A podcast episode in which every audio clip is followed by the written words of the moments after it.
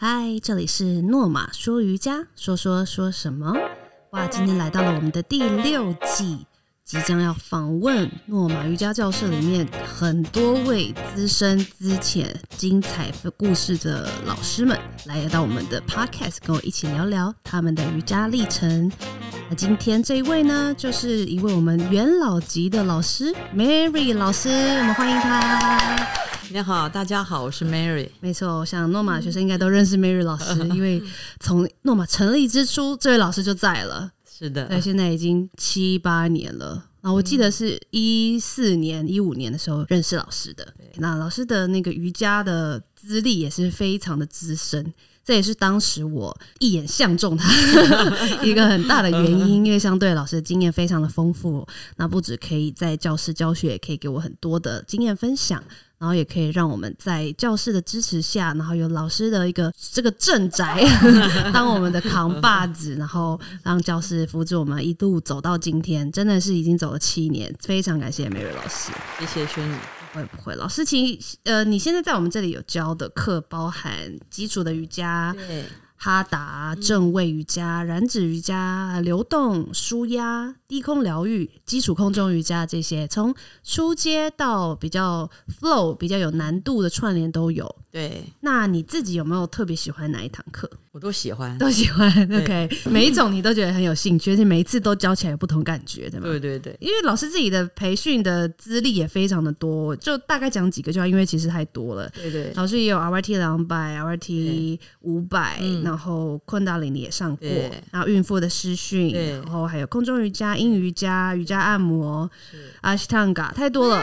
OK，进修已经是他生活的一部分，也是这么多年来一个就是获取灵感的一些养分。嗯，那我们这边更想要知道是当年 Mary 老师是为什么会开始学习瑜伽？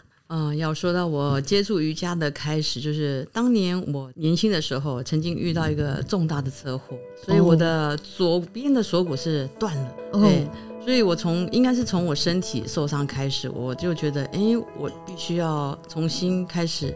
注意我的身体，但是那个时候的我并没有想，还年轻，不会想要对怎么样去修复自己的身体。嗯，等到结婚生子啊，照顾婆婆，嗯，其实那个时候身体好像已经有点过损了，但是自己觉得年轻还没有关系。所以那个时候我的婆婆她是因为老人痴呆，然后其实她就躺在床上，对，没办法起来，所以那个时候都是在照顾婆婆。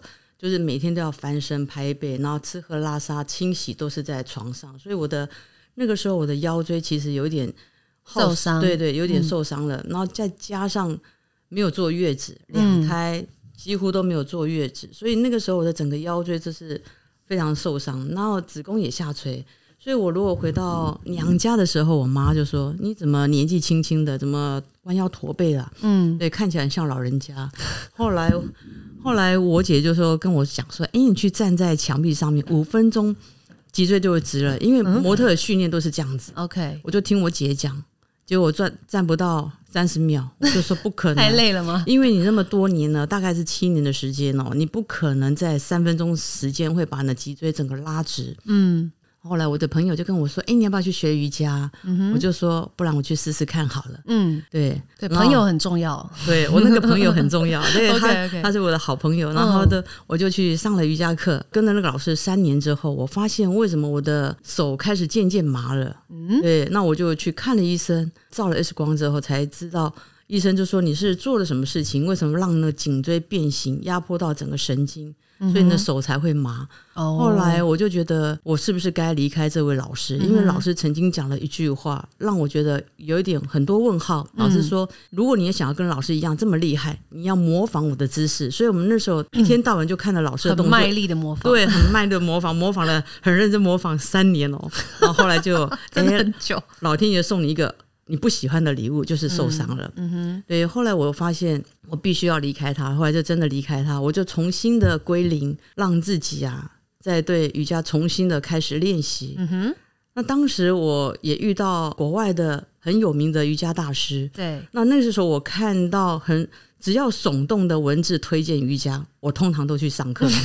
多耸动，对，一秒倒立这样子吗？不是他的耸动是介绍这位老师多厉害。哦，对，那我有搜寻一下，那老师的确是在业界真的是非常有名气。那我就不断的进修，嗯哼，后来就是因为这样子，我就开始对瑜伽产生了很大的好奇心，还有他的，还有我对他的热爱，热爱的指数啊是节节上升，所以那个时候真的是有点到疯狂，嗯，对所以非常投入的，对，非常的投，入。然后那个时候我也练阿 s 汤 t 刚开始嗯其实那个时候其实我不应该练阿 s 汤 t 因为我的腰椎已经受伤，对，所以受伤的时候啊，练阿汤 t 的时候，其实应该你也可以用走的，但是我们那个时候我们的老师，我第一个阿 s 汤 t 老师是命老师。对，嗯然后他是也是非常的厉害，然后他那个时候要求我们都很严格，那时候一定要用跳的，哦，对，那其实那个时候腰椎已经又更受伤了，不适合跳对对，不适合，要用走的，嗯，对。那后来我就慢慢的就就开始接触其他的瑜伽，但那个时候你已经准备要往老师的瑜伽老师的路走了吗？完全没有还没还在练而已。没有那个时候老师跟我说，你可以去上瑜伽师资培训，嗯哼，我说我又不当老师，我培训干嘛？嗯我只想要学习。嗯，对，然后那个老师跟我说，其实你可以先去拿一张证照，对。以后再说。我说老师，你那个时候是家庭主妇吗？还是有别的工作我那个时候其实也有合伙开意大利餐厅。啊？对对对对对，你有开过餐厅，对对我那个时候是想说，我只是想要当学生，因为我觉得当学生很幸福，对，不用去想太多。没错，对，闭着嘴巴一直跟着走就好了。但是当瑜伽老师要讲话，那我口才又不好。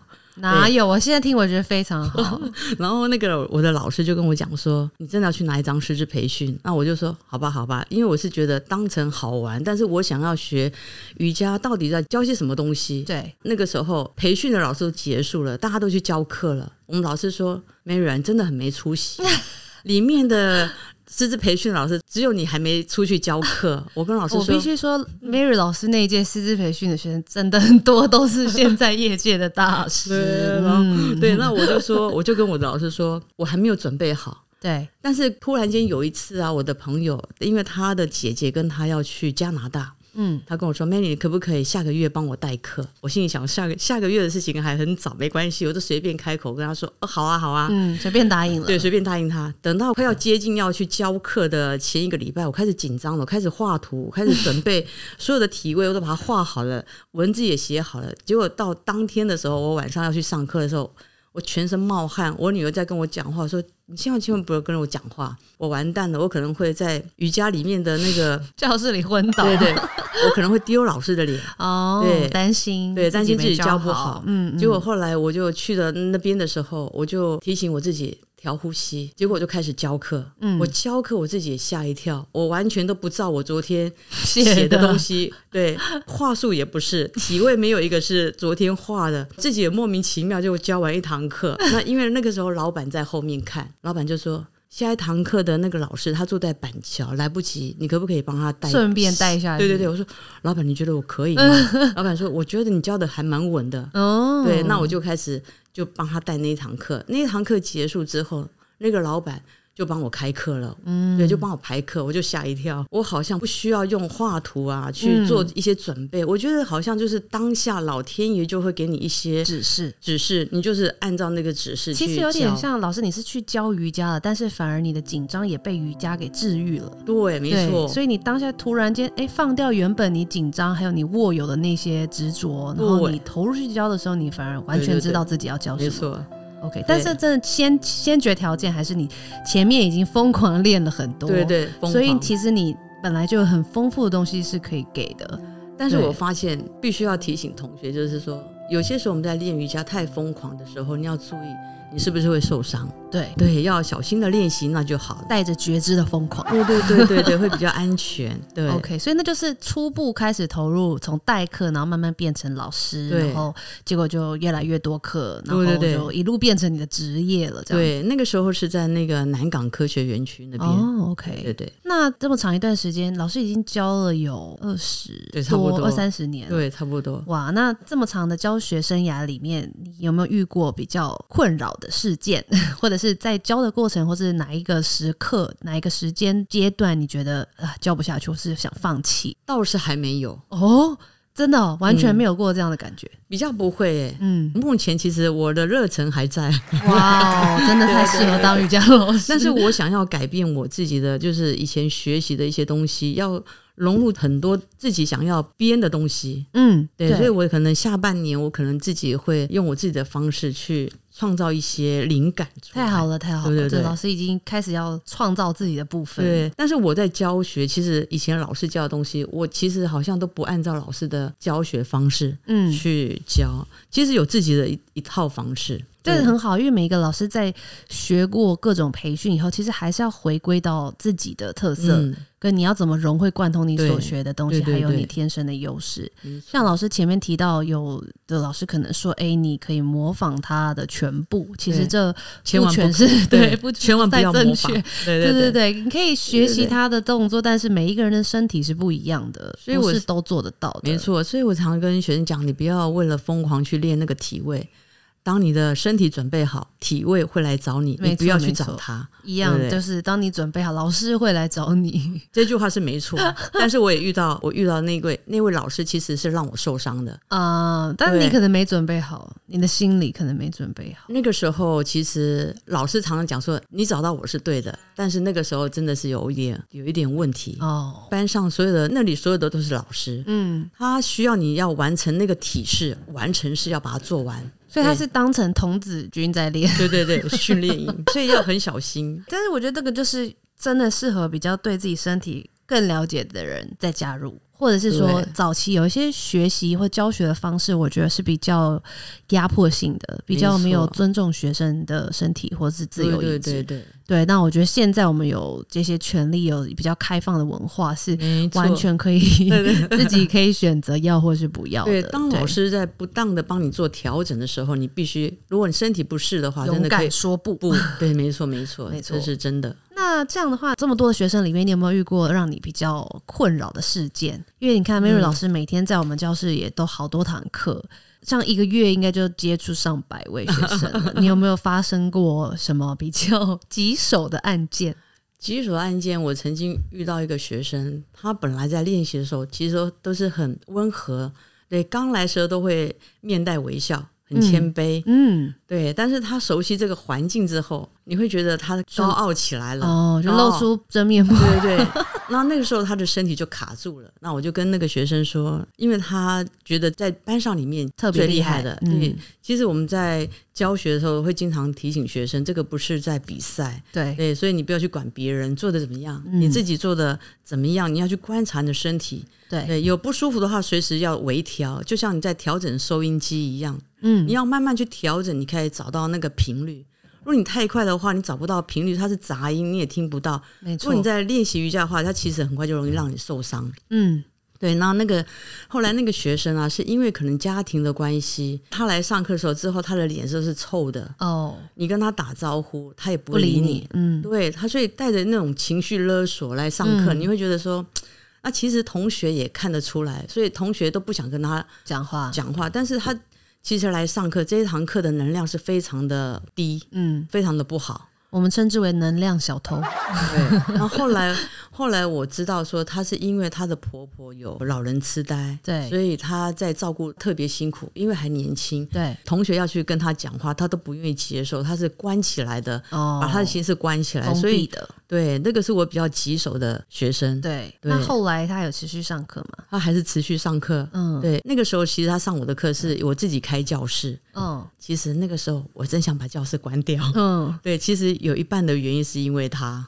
哦，因为我不想让负能量的人进入到这个教室。我朋友问我说：“你有收入有增加吗？”我说：“我已经不晓得，那个教室其实开着只是为让学生有地方练习。嗯对，那后来我毅然决然就是决定把教室收掉。嗯对，但是后来我就想说，缘分嘛，嗯对，他其实他离开我，他可能会找到更好的比较适合他的老师，嗯，对，可能会比较，或者他自己会改变。对啦，有时候就是断了某一条，他原本仰赖的那个服务，反而他会成长。没错，没错，对，确实，这也是老师身为一线的教育者有时候一些困境，就是你又要教导他，又要带领他，也想要跟他拉近一些距离，才可以更了解他。对对对对，所以有时候又会惹，不要说祸上身了，但就是会惹一些你比较不想面对，然后很难处理的一些纠结的情绪在里面。没错对啊，真的是不容易。对 我们那个身为教室的管理者也非常可以理解。嗯，因为人有很多很多的想法，是我们完全无法猜测到的。没错然后你也不知道这两个人之间有什么爱恨情仇，甚至是他什么时候把你当成一个假想敌，或是把你当成一个生活中的避风港或是浮木，你都不知道。没错没错，对，然后突然之间就可能就控诉起你如何对他不好啊，或对对对 都有或，是对，所以其实都要蛮小心去拿捏的。对对，那当然有好有坏嘛，那每个人嗯感受都不一样。那这么多的教学经验里面，有没有哪一个是让老师觉得很受到鼓舞的？就是我有听到学生的反馈啊，对就是好的。嗯对，有一个男生，他是之前他就在打高尔夫球，嗯，对，那他高尔夫球是打得很认真，但是他的身体其实一直在受伤。哦，那后来他就找到我，就开始练瑜伽。嗯哼，练了瑜伽一年之后，他再去打球，他说他的身体都变好了。嗯对，因为方法，我从来也没打过高尔夫球，嗯但是我我用我自己的教学方式去带领他，就是他的身体知道怎么样去移动，怎么样去启动。后来他把那个瑜伽的练习也融入在他的那个打高尔夫球。之前他可能姿势是看起来是对的，其实用错力量，嗯，对，所以是因为这样他才受伤。这个是第一个。那第二个是有一个学生，他是骑脚踏车的高手，嗯单车的高手。嗯有一次他就没来上课了。一个月之后，我看到他的时候，他在我下课的时候跑来找我，我说：“诶，一个月没看到你了，你怎么了？”他说：“因为他骑脚踏车遇到一个那个拿手机的年轻人在划手机，结果他撞到他，嗯，对他摔倒，哦他整个他的手就没办法提起来。医生就跟他说：‘你千万不要再做任何运动，包括瑜伽也是。’嗯对，那后来他就没有上瑜伽课。他那天来找我的时候，我叫他坐着，嗯就教他几个动作去移动他。嗯对，后来他的手本来举都举不起来，大概十分钟之后，他可以举起来，而且他的手居然可以画大圈。嗯，对我用我的方式去教他，之后他就可以继续再来上课。这个是对我自己来讲，我觉得很欣慰的。就是其实我们身体一直在受伤，如果学生有受伤的话，我可不可以帮助学生让他的伤可以慢慢的修复好？嗯但是我们在练习瑜伽的时候，我也经常提醒学生，你的身体一定要注意好，对，嗯千万不要你好好的身体来练瑜伽，然后练到最后受伤，对那这样就不对了。对，我觉得讲到身体受伤这件事情，我自己也蛮多心得的，因为其实有形就有枷锁，对 所以我们的身体经常会这里有病痛，那里有问题，或是因为做什么运动没有保持觉知，或是刚好不知道为什么，就是被人家碰撞，对或是就是一个不小心，总是会发生一些什么，嗯。就跟我们的场馆一样，总是这里要修，那里又坏掉。只 只要它存在了一天，它就有受伤、有问题的可能性。对。有的时候不是谁的问题，就是。是他当下就是会这样子发生，因为东西不可能永远就是完好无缺，没错没错，你不使用也会有问题，对。那你使用太多也会有问题，对不对？那有时候你觉得你使用的刚刚好，哎，怎么还是会有意外发生？没错，所以我觉得后来反而瑜伽让我学会的是，不要再去怪罪这到底是谁造成的，对或者是说这怎么能这样，然后带着愤恨不平去去抱怨、去抗议啊。没错很多时候就是他这时候就是会发生，我就是接受，然后尽可能的让他赶紧修复。嗯那你用最大的觉知去。做每一个动作，对每一个你在做任何动作，或者是你的心智是什么状态，你自己要很清楚，不要被情绪牵着鼻子走。是那其实受伤的几率就很低。对所以我觉得每一次每一天都保持在一个很谦卑的心，是是归零的心态，真的很重要。不管你的瑜伽练习多少年，你永远都要保持，好像第一天上课你这么的谦卑，没错，那你的瑜伽练习就会非常好。对，对你会一直有办法在吸收新的东西。对，没错，所以难怪老师教三十年还这么有热忱，就是因为你永远把自己对，就是像海绵一样，然后归零的一直在吸收，对。然后也可以从学生身上得到不同的灵感。我常常觉得学生就是我的老师，没错，所以其实是互相的。对，真的。对，那身为瑜伽老师这么多年，应该也有一些可能潜移默化的影响老师的一些想法啊，或者是在生活中发生的事情，你有没有特别有感触的，可以跟大家分享？你说愉快的还是不愉快对，的？都可以，爱恨情仇的，爱恨情仇，也可以一个一个愉快，一个不愉快的，我都尽量让自己保持愉快。保持愉快。对，即使我的身边有比较负能量的人讲了某些话，其实我好像听过，也就让它过去了。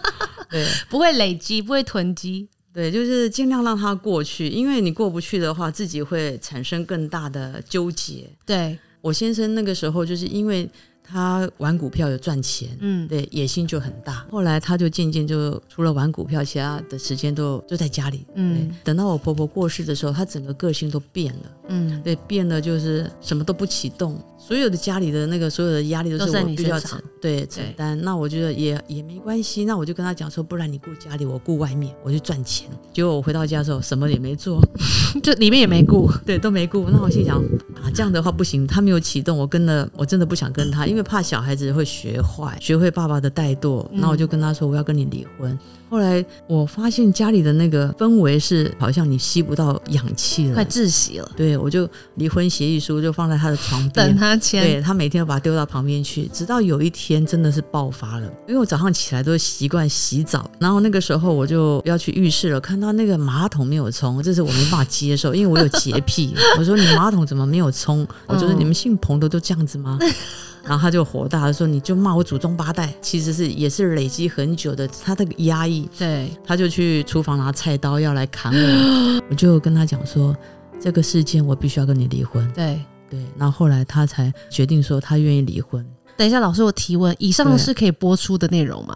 没关系，我能够讲出来。真的，谢谢老师的勇气因分享因为现。在我是觉得，其实我在看这件事件的时候，我觉得其实都是老天爷给我学习，我们的教室的一个功能，就是我希望可以震一下，对把大家就是。对，把它再带回来，呃也是正面的震，但也是震动的震，对，震一下，把这些人带回来，对，不是说带回我们教教室或家里，对，对但是把它带回当下的那个清醒的 moment。对，对因为你有可能会在那里面这样纠结啊、转啊，然后想不清楚啊，然后或者是一直被请了，或者是找不到出口。那我、嗯我们即便无法帮大家决定，也无法真正的去帮。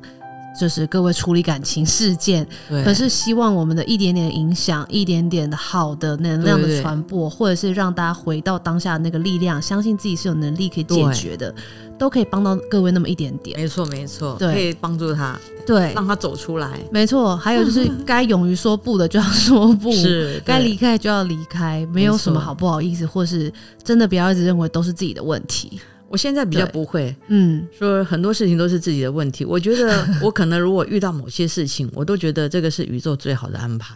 对，是，这个是我觉得我们人生来这一这一趟就是旅游、学习、对，观察一些人事物。所以说，我现在看到学生，有时候学生一进来，大概就知道他在干嘛，他心里想的什么。对，对，有时候看到就可以很清楚的看清楚。嗯哼，对所以就因因为也经历了很多啦，那自己的家庭啊或生活啊，对对对我们真的没有期待，呃，没有 expect 到这次 podcast 可以访问到老师的 私生活、感情跟婚姻。是，对，真的，其实很多东西都是这样累积来的，是就你经历的事情跟你学习到的，那你选择怎么样去改变跟发展，。所以学生问我任何事情，只要我我知道的话，都可以回答。对 OK 都不会说哎不好意思啊，或者是什么私人的、啊。其实我到我都已经很透明了。真的，所以非常感谢老师无私的分享他的所有的经历，还有他每一次教学的时候，你都可以看到他真的是很投入，而且很享受。是，所以我觉得我在这边可能也要跟呃其他老师说抱歉，或者我们的那个同事啊，有时候我上课的时候啊，都会超过时间，对，但是我会稍微注意一下，我们同事如果稍微走楼梯上来或者在靠近我的时候，我会给他比一个手势说 OK，我知道了。知道了，因为为他太投入了，是，有有时候会超过时间，忘记时间对，这个是我要从以前我们第一年的时候，在诺马第一年的时候，我就说，嗯，我必须要改变。好，谢谢老师有继续在注意这件事情。对，那今天真的很开心，可以邀请到我们 Mary 老师，是这个我们的元老级的成员。对，那老师有一些心得想跟大家分享，在最后的时候，是有一句话，就想跟同学分享，就是说我们正。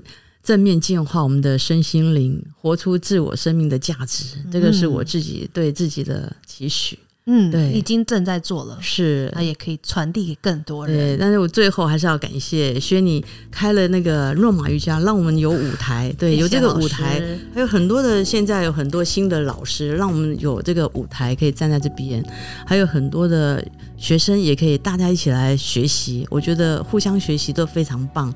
对，非常感谢轩你给我这个机会，老师，谢谢你，谢谢 你今天特别鼓起勇气上我们节目，成为第一个在教室的台湾老师上我们节目。除露露以外啦，因为露露是主持人，是哦，OK，好，谢谢你，非常感谢你，谢谢，拜拜，拜拜。